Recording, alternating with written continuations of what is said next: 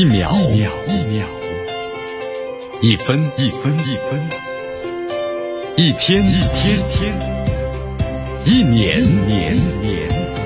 时间划过每一次日出，聆听风起的声音，静待云起云落。用新闻记录时光的足迹，江南江南。说新闻。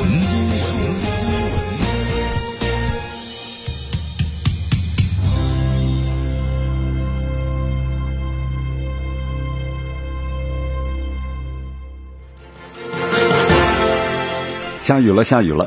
我们是从昨天晚上一直下到现在。今天呢是大暴雨暴，最高温度呢我们是下降了二十六度，最低温度二十三度，微风是二级，空气指数呢当然是不错的，幺三十。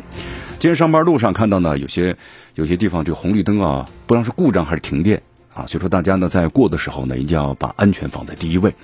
那么同时还有一些这个树啊，我们说在这个狂风暴雨之下呢断裂了啊，希望大家过的时候一定要注意小小心为甚啊。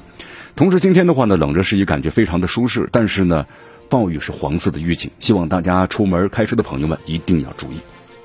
同时，路上的积水是蛮多的，所以说希望大家呢一定要放慢车速啊，不要把水溅起来，这是一个文明素质的标志之一。我们来关注一下今天江南说新闻的主要节目内容。首先呢，我们一起进入的是新闻早早报。俄罗斯报告指出，美国严重侵犯人权，赵立坚的发言铁证如山，不容狡辩。北约将矛头呢对准了中国，那么日本媒体担忧如何团结土耳其，仍然是他们的挑战。今天的今日话题啊，将能和咱们收机前的听众朋友们，咱们将一起来聊一聊的是，这两天中俄都在看美国的笑话，什么笑话呢？大话题：史上最魔鬼、最疯狂的中超，只能走一步算一步了。此话怎么理解？今天大话题为大家呢来解析。好，以上就是今天我们江南说新闻的主要节目内容。那么接下来呢，我们就一起进入新闻早早报。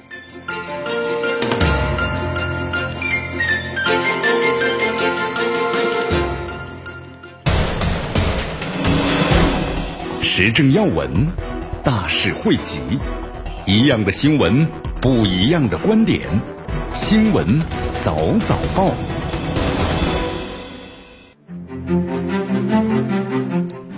新闻早早报，早听早知道。一下时间呢，欢迎大家，欢迎大家继续锁定和关注江南为大家所带来的绵阳广播电视台 FM 九十六点七新闻广播。首先，我们来关注一下昨天咱们中国外交部呢例行记者会啊，有记者提到说，美国国务院呢在十二号的时候向国会呢提交了年度艾利塞瓦尔种族的灭绝和暴行预防法的报告。这个报告中啊，再次造谣中国呢犯下了种族灭绝和反人类罪。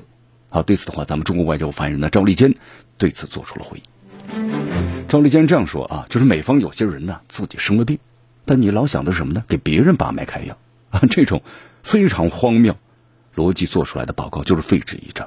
你美方不要忘记了，一百年前惨遭屠杀的塔尔萨非洲裔的冤魂，也不要忘记了在西进运动中惨遭驱逐和屠杀的印第安人，也不要忘了弗洛伊德们的呐喊。你看，在这个报告当中啊，美国人这样写的，他说：“这个本届政府将捍卫和保护世界各地的人权。”听到这儿呢，咱们只能呵呵了，对吧？十分的荒谬可笑啊！你看这个美国政府，他在历史和现状当中，我们都是劣迹斑斑的。美国有些人自己呢生了病，给别人，我们刚才就谈到的把脉开药。你说这种逻辑做出来的报告，那不就是废纸一张吗？是不是？你看，这个美方在这报告中污蔑咱们中国政府在新疆犯下了所谓的种族灭绝和反人类罪，我们说这是本世纪最大的谎言呢。这个谎言已经是荒谬至极了。不光是咱们中国人民看清了美国政府的本质，世界人民同样啊，对不对？说到种族灭绝和反人类罪，这顶帽子你美国自己戴是最再合适不过了。所以说，这美国呀，你有资格对他国的人权状况指手画脚吗？根本就没有资格。现在这个美国感觉就是执迷不悟啊，是不是？你看大费周章的炒作什么涉疆的谎言啊，以疆制华的这个政策，我们说昭然若揭呀。但是呢，我们说了，只能以可耻的失败告终。这美国呀，这江南想说一句，还是多花点力气啊，切身解决好自己的人权问题吧。你看这个俄罗斯外交部呀，在九号发布了就是国别人权报告，就指出美国呢严重的侵犯的本国包括他国人人民的人权，美国政府的承诺所遵循的媒体自由呢其实荡然无存啊，什么种族主义啊、反犹太主义啊，对吧？伊斯兰恐惧症，包括其他形式的各种歧视，还有排外心理，都在不断的加剧。你看，对于这个问题和现象的话，赵立坚的回复：美国政府在人权领域啊做过的恶、犯过的错，美国侵犯人权的劣劣这种斑斑劣迹啊，其实呢早都被一笔笔记下来了，是铁证如山、不容狡辩的。那么，在俄罗斯方面所发布的报告再次声明呢，就是国际社会早已看透美国的人权画皮。对吧？其实我们发现这个美国呀，真的在这个人权卫士方面呢，是很拙劣的表演呢。他经常呢会会会肆意的挥舞这个人权大棒，对吧？赶紧收起来吧！啊，你看，江南觉得是美国人多花点时间，还是呢倾听你们国内吧，亚裔对吧？少数还有这个族裔、原住民、难民，还有这些移民的呼声。你自己犯下的种族灭绝、种族歧视、强迫劳动等种人权这种罪行的话，你好好的自己呢审视并纠正一下吧。那么至于你美方怎么去纠正错误，国际社会呢拭目以待，看着你做，对吧？不要光说不做。你看，江南为大家介绍一下啊，在联合国人权理事会啊第四十六届会议上，二十三名联合国的人权问题特别报告员以及呢专家就发表了一份联合声明，对美国警方啊过度使用武武力就表示担忧，督促美国应当尽快的解决该国的人权的问题，对吧？这美国警察他为什么要滥用武力呢？你看，在这个美国的话，你看现在江南在节目当中不谈到了吗？有一位这个美国的主持人就说了，说在美国现在呀，大家可能最关心的或者说最担心的，并不是新冠疫情，也不是种族歧视，而是什么呢？暴力犯罪街头啊，在美国去年的话，有两万多人死于这个街头，就是被枪杀。你看看，这就是美国呀。那美国警方为什么滥用暴力啊？这个暴力问题，我们说跟这个美国的过度的犯罪、枪支的滥用，对吧？管控。都有很大的关系。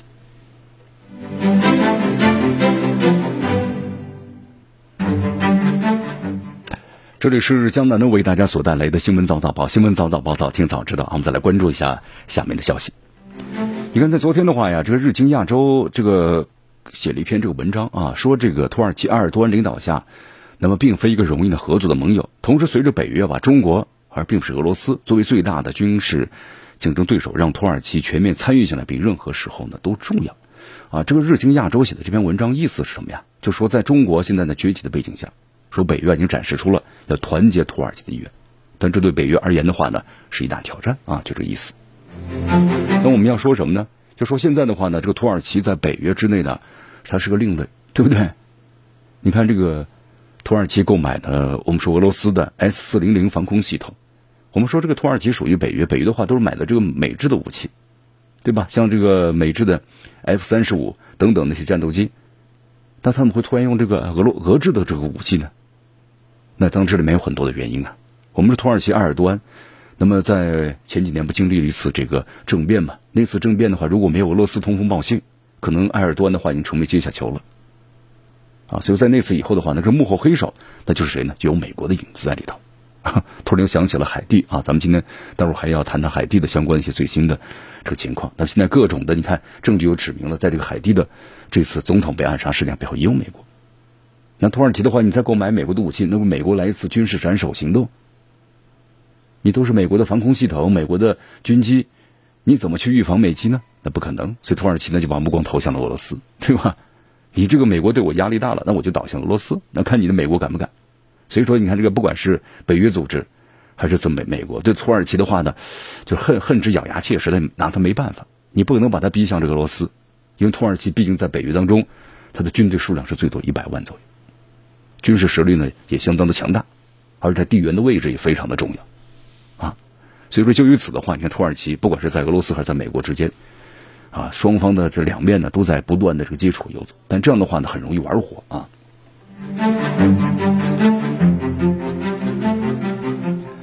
好，其实你看这个关于这个土耳其啊，土耳其曾经呢在咱们中国媒体上呢发表过文章。那么埃尔多安呢就说这样说的，他说呢对中国和土耳其两国的关系的未来啊是有很大的这么一个期望，其中包括在国防技术这个领域方面合作。那中国和土耳其啊的确是有过合作，但是呢这进展呢相对来说呢不是特别多。那么，从土耳其的行为啊，已经引起了北约的不满啊。你看，这个日经亚洲预测呢，随着北约日益重视中国带来的挑战，那么团结盟友的意愿呢逐渐增强。北约呢现在是把这个就是加强盟友凝聚力放在优先的位置上。那么未来数个月之内啊，那么就是土耳其的行为呢也可能会向这个北约靠拢。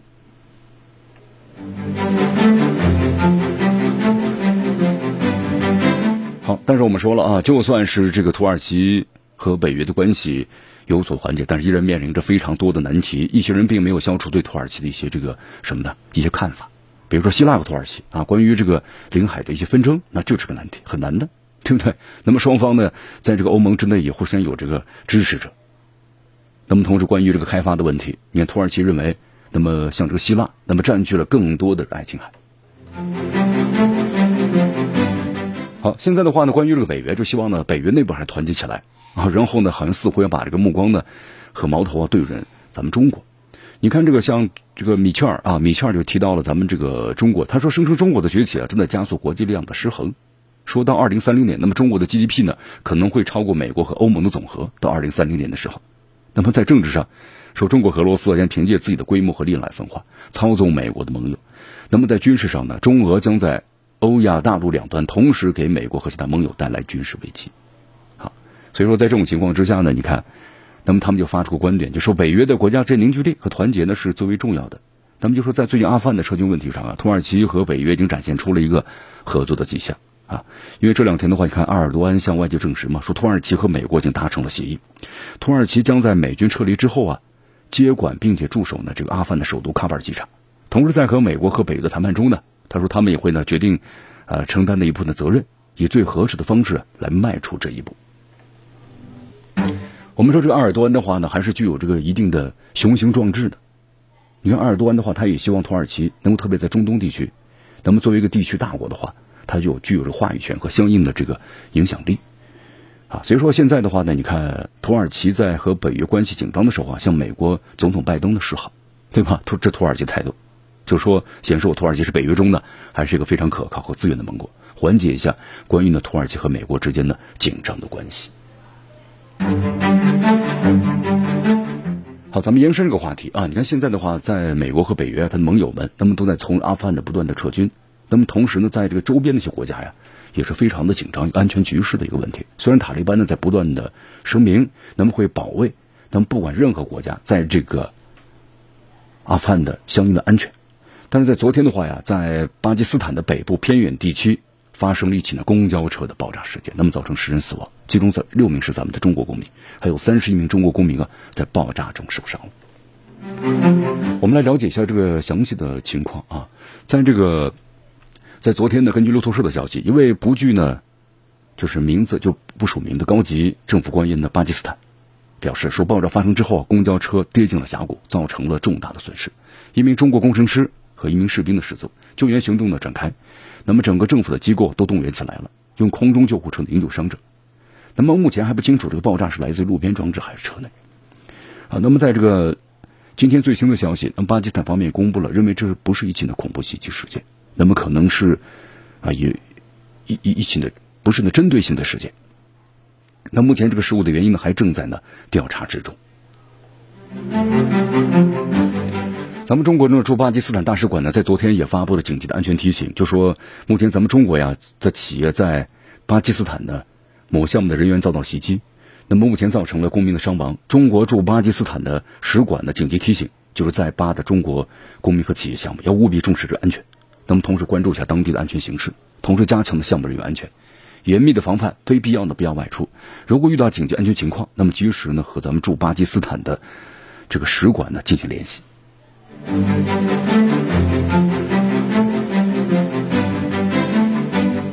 这里是江南的为大家所带来的新闻早早报，新闻早早报早听早知道，继续锁定 FM 九十六点七绵阳广播电视台新闻广播。时政要闻，大事汇集，一样的新闻，不一样的观点，新闻早早报。新闻早早报早听早知道一些时间呢，欢迎大家继续锁定和关注江南呢为大家所带来的绵阳广播电视台 FM 九十六点七新闻广播。我们再来关注一下阿富汗的局势啊。目前这个美国从阿富汗撤军的工作呀，已经完成百分之九十五以上了。啊，在昨天的话呢，这个俄罗斯的，就是外交部的副副外长啊，啊谢尔盖里亚克亚科夫，然后呢也表示说，莫斯科警告呢华盛顿，就你不要把这个美国部队啊从这阿富汗撤出来之后呢，你向邻国转移。啊，就是换汤不换药。你看，俄罗斯发言就说，你美国军队转移到阿富汗的邻国，这是对俄罗斯来说是不可能接受的，就是不接受。咱们叫直接公开或者呀，把这想法呢告知美国方面。这个美军呢向阿富汗的邻国转移，那么将大大改变呢俄罗斯和美国之间的关系。所以说呢，里布亚里亚的布科夫指出，他说我们警告，就美国不要采取这样的行动。那么俄罗斯正在和中亚的盟友们探讨其他国家呀，在这个地区的一些相关的问题。你看这个呃，在此之前的话，就俄罗斯外长拉夫罗夫呢表示，就是美国这样紧急撤离阿富汗的，丢弃了大量的技术装备。那么美国人在阿富汗存的二十年，让人明白了很多东西。那么这二十年的时间，你看，包括像阿富汗，他们得到了什么？那么同时到现在为止的话，那么说阿富汗依然呢是局势呢非常的混乱，对吧？你打击这个塔利班，那么二十年之后的话呢，塔利班是越挫越勇。现在已经占据了整个阿富汗的百分之八十五的这个领土。那么你美国人反恐，反正最后的话呢，这恐怖恐怖组织或者恐怖主义，那么消失了。你包括之前的话，在去年，美国呢和这个塔利班进行谈判，那么让很多美国人也不理解，对吧？你美国人把塔利班定义为恐怖组织，那你美国政府怎么代表着正义，又和这恐怖组织进行谈判呢？好，这段时间这美国人这事儿可真多呀，对吧？委内瑞拉。委内瑞拉在昨天的话呢，全国代表大会啊，议会主席呢，罗德里戈斯就说了，他说目前呢被推定或者认定为策划这个刺杀海地总统的武装分子有关联的安保公司，那么也可能涉嫌呢在二零一八年就是策划了暗杀那委内瑞拉总统，就是马杜罗。就大家还记得这个马杜罗啊，在二零一八年八月四的时候，当时有这个无人机嘛，当时进行这个啊集会阅兵的时候呢，突然有这个无人机飞过来了，对吧？安保人员当时拿的这个防弹的。啊，这个这个盾牌，能保护总统马杜罗，然后呢，用这个狙击手把这个无人机给击落。好，那么这一次的话呢，这个海地总统呢被暗杀，那么这个安保公司啊，那么和一八年策划这个暗杀委内瑞拉总统的马杜罗这家公司就可能有关联。哥伦比亚政府此前呢也表示，就是在调查过程中啊，成功确认到曾经为就十九名卷入刺杀海地总统案的哥伦比亚人购买机票的信用卡的来源。就是是美国迈阿密的安保公司呢，反恐局联邦学院有限责任公司所为，就查出来了。就情报显示啊，安东尼奥这个伊特里亚哥就是在美国的委内瑞拉移民，这家公司是他主管的。那么在二零一八年八月四号呢，就他和这个刺杀马杜罗这个案子呀还是有关联的。在这个二零一八年就是八月四号，当时马杜罗呢在这个委内瑞拉首都就是啊加拉加斯，那么在国民卫队啊成立八十一周年，当时向这个士兵啊发表讲话。那么有三架呢装有炸药的飞行器就飞向了阅兵期间的马杜罗所在的看台，那么其中一架无人机呢后来被这个狙击手给打爆了啊，那么还有一架起飞之后在看台的右侧的爆炸，那么正是这次爆炸呢，我们说导致了国民警卫队的这士兵家属群人群的慌乱跑动，那么第三架无人机啊在看台以南的建筑附近爆炸，有几名军人受伤，马杜罗呢当时是没有受到伤害，那么这家公司啊和现在这个关于在海地总统的被杀，那么两家公司呢？我们说这两这家公司呢是关联的，就基本上都他们所策划的。你看，在昨天的话，英国媒体报道，就是在海地总统的莫伊兹上周啊被遭到刺杀之后，该国的政局那么说出现了混乱啊。本来是按照这个顺序，那么当这个总统遇到不测的时候，是由大法官来接任担任总统。但是我们说这个大法官呢刚刚得了新冠肺炎啊，被感染之后他刚刚去世。那么同时有总理，但是总理的话呢也刚刚被这个。被刺杀的总统莫伊兹刚刚换了，但是双方呢还没有发生这个交接，所以你看这两位总理的话呢，最近也是在针锋相对。那么海地这个代理的总统啊，就是呃克劳德约瑟夫，在最近的话就要求说美国和联合国出兵进军海地，目前对方呢正在审查这个请求。我们说这个莫伊兹被杀之后，海地这个加勒比海的国家陷入更加深层的动荡之中。你看这个莫伊兹他为什么被暗杀呢？你用他这个夫人的话来说呀。他的各方面的改革得罪了很多人，那么在这个国家之内啊，你看有这个反对派，那么同时还有黑帮，还有等等等等，那么整个国家，你看在总统被杀之后的话呢，陷入一片混乱之中。那么现在这个代理的这个总理啊，就约瑟夫，他提出这个要求，就说希望美国和联合国出兵。他的想法要保握、保卫啊该国家，比如说这个首都的机场，还有主要的海港等关键的基础设施。但是他这个想法呢，遭到了民间社会团体，包括国内退役军人，还有普通公民的抵制。你看这些代表退役军人的海地的军事协会发出了呼吁，就是不要让海地啊遭受外国干预的侮辱。那么这个协会呢，就直接喊出，就说你们这个代理政府呀缺乏爱国的计划，那么就又让这个外国的军人过来，指责呢其选择了草率提出啊干涉国家领土的要求。那么同时在这个海地的话，他能看了一下啊，在民间。就是还有个社团，啊，就呼吁海地主导的方式来解决干预国的危机。你看，在这个海地的话呀，有一名黑帮头目，就是也在呼吁抗议着外国军事干预。那么现在看这个海地的局势的话呀，呃，首都街道呢还是比较平静。一名海地商人表示说，外国军队无法解决呢海地呢更加深层次的相应的这么一个问题。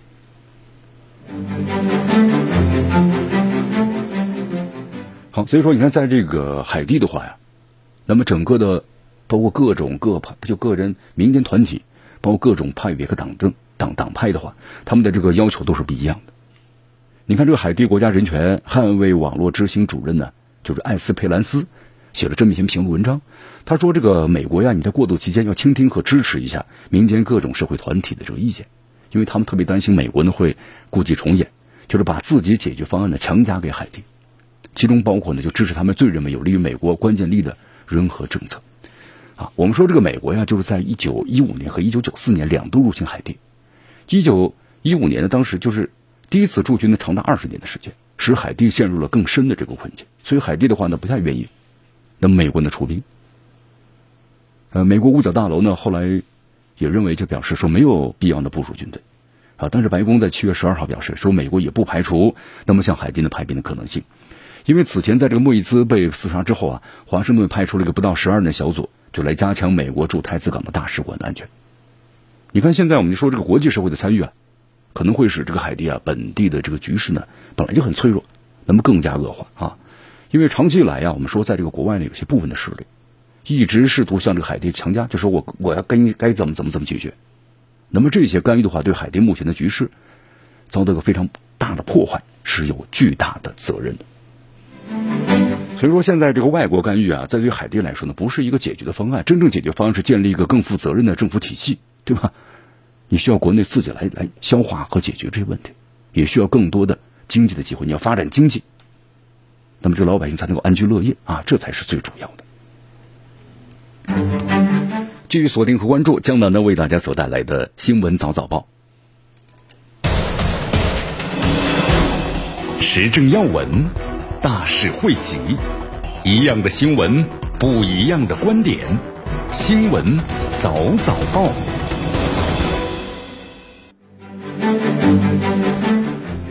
新闻早早报，早听早知道。一下时间呢，欢迎大家继续锁定和关注江南呢为大家所带来的绵阳广播电视台 FM 九十六点七新闻广播。咱们再来说一下关于北溪二号啊，我们说这个北溪二号海底天然气管道项目从开工一开始呢，就是饱受这个外部的争议，尤其是美国还有这个乌克兰，对吧？这些国家的话都强烈的不满。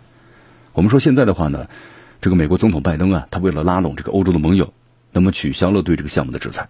我们说虽然是这样啊，但是俄罗斯和欧洲之间关系啊，也因为这个项目呢，我们说了逐渐逐渐的怎么样呢？联系是加深了。你看这个北溪二号项目呀，穿过波罗的海。那么在今年夏天的话，就可以全部完工了。虽然说美国到现在为止的话，对这个项目的制裁呢都放弃了，啊，但是乌克兰却一直在表达呢强烈的不满。我们说这个俄罗斯啊，以前就向欧洲呢输出这个天然气能源的话呀，都是要经过乌克兰或者波兰的，啊，但是现在的话呢，就让过了他们，然后从这个波罗的海呢海底下铺这个管道，然后穿越过去了。所以乌克兰的话呢，你也收收不到这个过路费了。对，一年下来的话呢，还有几几十亿美元呢，对，几百几十到上百亿的美元呢，对吧？那么现在呢也没了，所以乌克兰是坚决的这个反对啊。好，那么同时美国的话呢也是依然对这个北溪二号进行制裁啊，因为呢我们说这个俄罗斯是美国的战略敌人，那么他不希望这个欧洲国家那么和这个俄罗斯之间呢就是欧盟之间和和俄罗斯之间呢有巨大的这个关于能源方面的联系，所以美国一直要求这个欧盟的话呢，要使用来自于美国的这些能源，比如天然气啊，比如说这个石油。但是我们说了啊，这种关系的话一直在发生不断的变化。你包括像德国总理默克尔也说了嘛，关于北溪二号，在我的任期之内一定要顺利的完工，就强调了自己的这个立场。德国总理默克尔的话呢，也对这个乌克兰就表达不满呢，也做过这个解释，就是包括也谈到了个项目，因为这个德国呢会重视乌克兰方面的一些忧虑。那德克尔就是默克尔在安抚这个泽连斯基，就想办法会确保呀，就是乌克兰会保留呢关键的这个过境费的收入。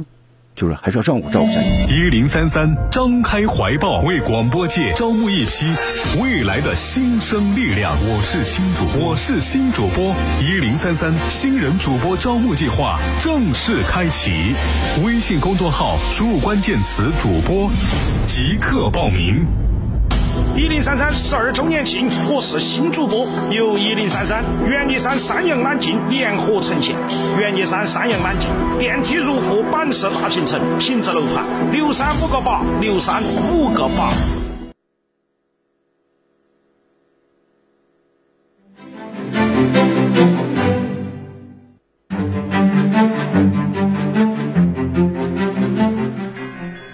好，继续回到江南呢，为大家所带来的。新闻早早报，新闻早早报，早听早知道啊！刚才咱们谈到了关于这个德国啊，北溪二号。那么这北溪二号的话呢，我们说了，也是美国，特别是特朗普，那不断的在制裁，就说你哪家公司要要去做这个项目的话，不断的制裁啊。但是我们说德国也在顶住这个压力，和俄罗斯呢在不断的这个合作的。现在这个项目呀，已经要尽快的顺利完工了。那么对乌克兰的不冷不满的话呢，默克尔也说了，建成之后，那么乌克兰依然会享享有呢，就天然气过境国的这么个地位。会收到相关的费用的。我们说这个乌克兰泽连斯基啊，就为什么这么抗拒这个北溪二号项目呢？因为刚才我们介绍一下，这个北溪二号项目呀，它会绕开俄罗斯呢，对着欧洲就是我们说输气的这个传统的线路，就是必须要经过乌克兰。那么这样的话呢，我们说乌克兰的话，每年呢大约十亿美元欧元的这个过境费就没了啊啊！不过德国方面呢，你看也说了嘛，还要照顾一下乌克兰的情绪。截止到二零二四年底之前，就俄罗斯天然气公司啊，每年都会向乌克兰的支付过境费的。那么德国呢？他也多次愿意扮演中间人，保证罗斯就能够把这个钱呢交给乌克兰。啊，那么同时默克尔也强调啊，就说这德国的承诺，不管以后的这个德国总理是谁，那么都会呢信守这个承诺。你看泽连斯基认为啊，如果北溪二号项目建成，那么乌克兰的话肯定会少了一个牵制俄罗斯的筹码。啊，其实我们说乌克兰的话，他想干什么呢？呃，就是想要钱啊，因为乌克兰我们这个国家已经现在是欧洲呢可能这个最贫穷的国家了，羊毛出在羊身上嘛。只要这个乌克兰不再反对北溪二号，那么俄罗斯呢愿意掏这笔钱啊。同时，我们说这笔钱的话呢，俄罗斯它可以从那些采购天然气的欧洲国家身上出，对不对？就是我们说的 羊毛出在羊身上嘛，它把这个作为成本加进去的。那么俄罗斯的话呢，我们说现在也在和这乌克兰之间的关系啊，也要逐渐逐渐的缓和。其实乌克兰的话，我们说一直想要加入这北约，到现在看来的话呢，不太可能，对吧？你这么多年的努力了，从二零零四年开始就完全决定倒向西方。但是可以吗？能做到吗？还是做不到，对吧？你一直想加入这北约组织，就是加入不进去。那么北约方面的话呢，我们说了，他是把俄罗斯、乌克兰是作为一个棋子的，就他作为牵制这个俄罗斯一个棋子。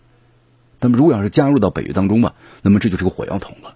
所以说北约之间呢是不可能让乌克兰加入的。那与其这个样子老对抗着，还不如那怎么来发展经济？所以乌克兰的话，你看，包括俄罗斯也在逐渐开始放缓，就愿意和乌克兰之间的缓和关系。来进行的这个各方面的合作和发展，啊，所以说这个世界的局势啊，不是一成不变的，而是在不断的变动之中。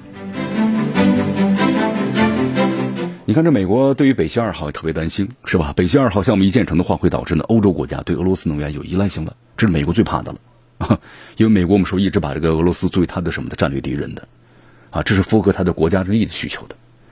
那么同时呢，我们说了，美国阻挠这个项目呢，还有个原因是出身于自身的利益。我们说美国一直想成为欧洲啊，就是天然气的供应龙头，就他想把他的这个资源呢，让这个欧洲呢多买一些供应。哦，但是我们说了，俄罗斯在这个欧洲能源领域啊是具有巨大的优势的，是吧？你美国从你的这个美洲把你的能源再运过来，那成本各个方面确实要高了一些。那么整个都在欧洲大陆，那么用起来呢，相对来说更加的方便。所以说，你看这个美国前总统特朗普。啊，你看这个欧洲、欧洲、欧盟，你使用这个俄罗斯的这些资源的话，那也发起了制裁，是吧？你看美国的天然气价格呢，其实比这个俄罗斯供呢贵了是一半以上了。你看欧洲这些国家这钱也不是好挣的呀，对不对？不愿意支付这样的高昂的费用。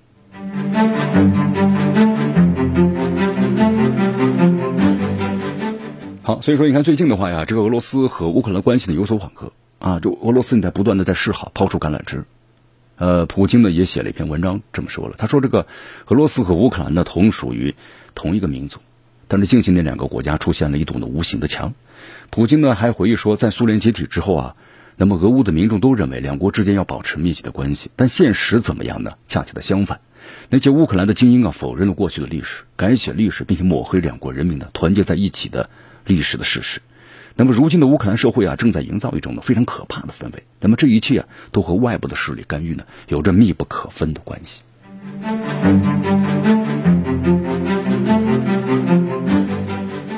好，你看，我们说从这个二零一四年开始，这乌克兰就完全倒向了西方，对吧？迎合西方和俄罗斯唱反调，但最后怎么样呢？你看他的愿望实现了吗？没有。那么整个国家呢，也沦为了欧洲我们最贫穷的国家。我们说，在这个苏联解体的时候啊，乌克兰，那么从它的军事实力上来说，可以在 可以排在全球五个国家之后，都可以排在军事实力非常强大，重工业呢也非常的发达。但是现在发展到现在呢，你看迎合西方去工业化。对吧？西方对他非常不放心。那么最后怎么样呢？到现在，什么都没有发展起来，啊。那么同时这段时间，不管他如何制造世界的焦点和俄罗斯的边境对抗，那么要加入北约组织要不要武器。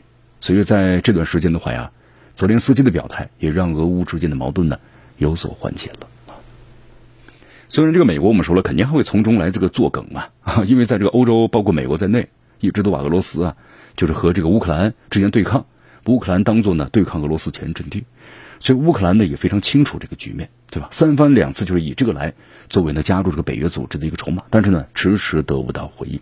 所以说现在的话呀，你看通过这次对抗之后的泽连斯基可能要好好想想了，那么是继续沦为呢西方的玩物，对吧？还是和俄罗斯握手言和？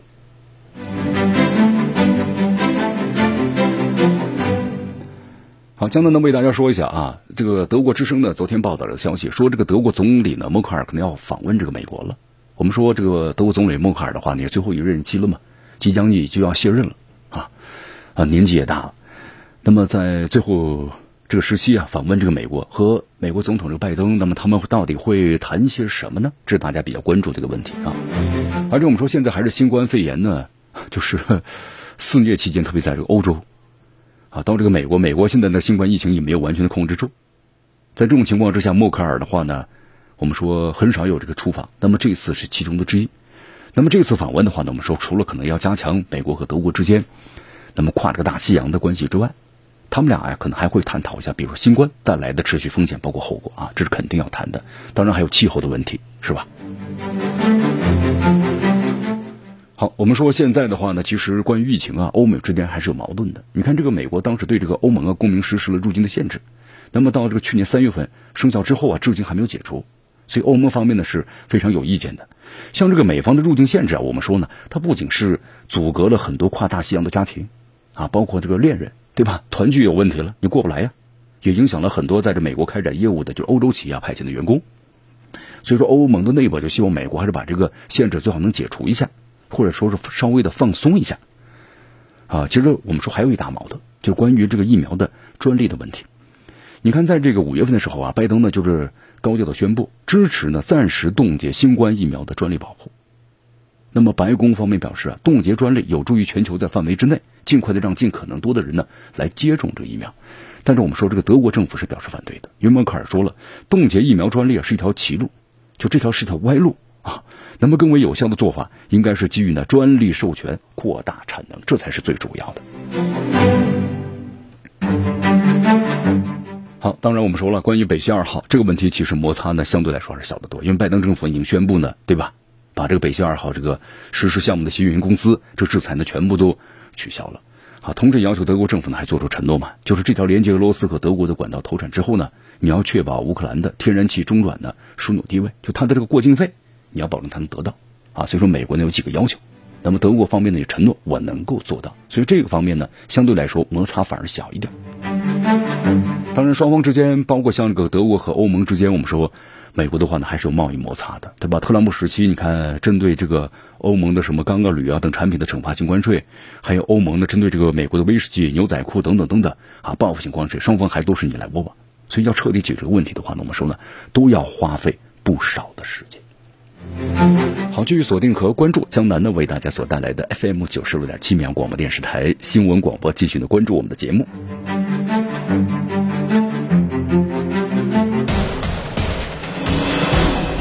时政要闻，大事汇集，一样的新闻，不一样的观点。新闻早早报，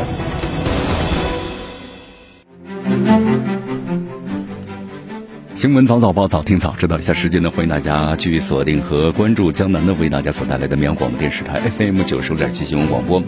我们再来关注一下这个新冠疫情啊，特别谈到新冠疫苗。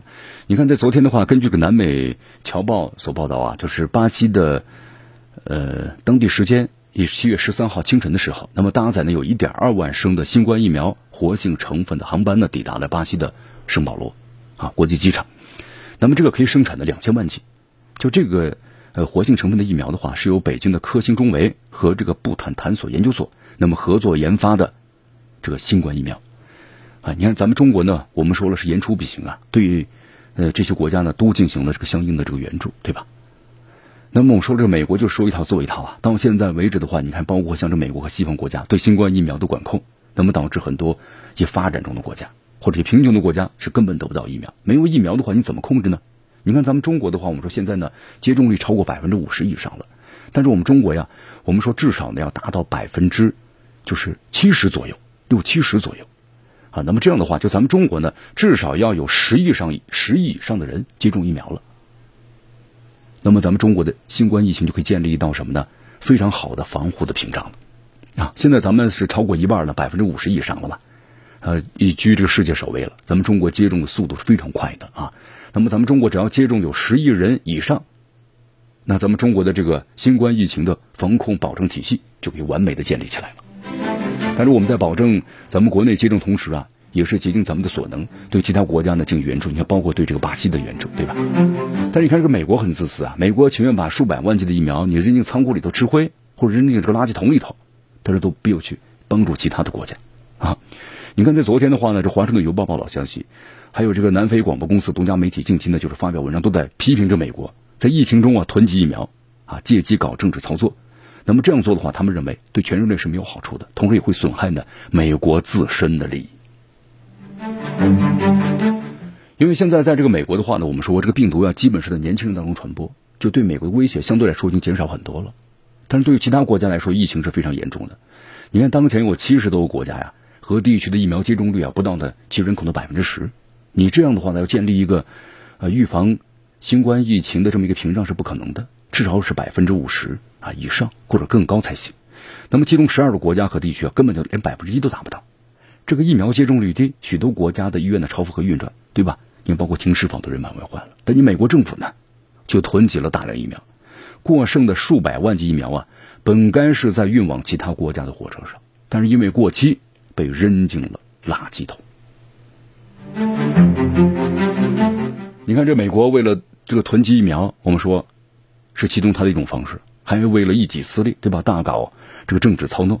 南非广播公司在评论文章中就写到啊，这对全世界都是不好的。你美国这样去做，那无非就是搬起石头呢砸自己的脚。为了应对疫情，你看媒体们都在呼吁，必须要加强全球的抗疫合作。是这样啊？你看江南也觉得这新冠疫情影响着每一个国家和每一个人呢。任何一个国家只要还有新冠疫情的话，那么其他的国家都难以独善其身的，是不是？加强疫苗的全球合作，这是国际社会啊应该做到的事情。那么，其他国家如果都像美国这样去自私自利，你也只为着本国的利益去玩政治游戏，对全人类是没有好处的，而且全人类也不会有时间和空间通力合作。那么，将会我们说应对将来的未难的未知的这种疾病和其他灾难，这是不可能的事情。好，以上呢就是我们今天。呃，新闻早早报的全部内容。那么接下来呢，大家跟随江南进入我们的今日话题啊。今日话题咱们要说的是，这两天呢，咱们中国和俄罗斯都在看美国的笑话。美国的什么笑话呢？至少有三个笑话啊。待会儿江南和大家分享一下。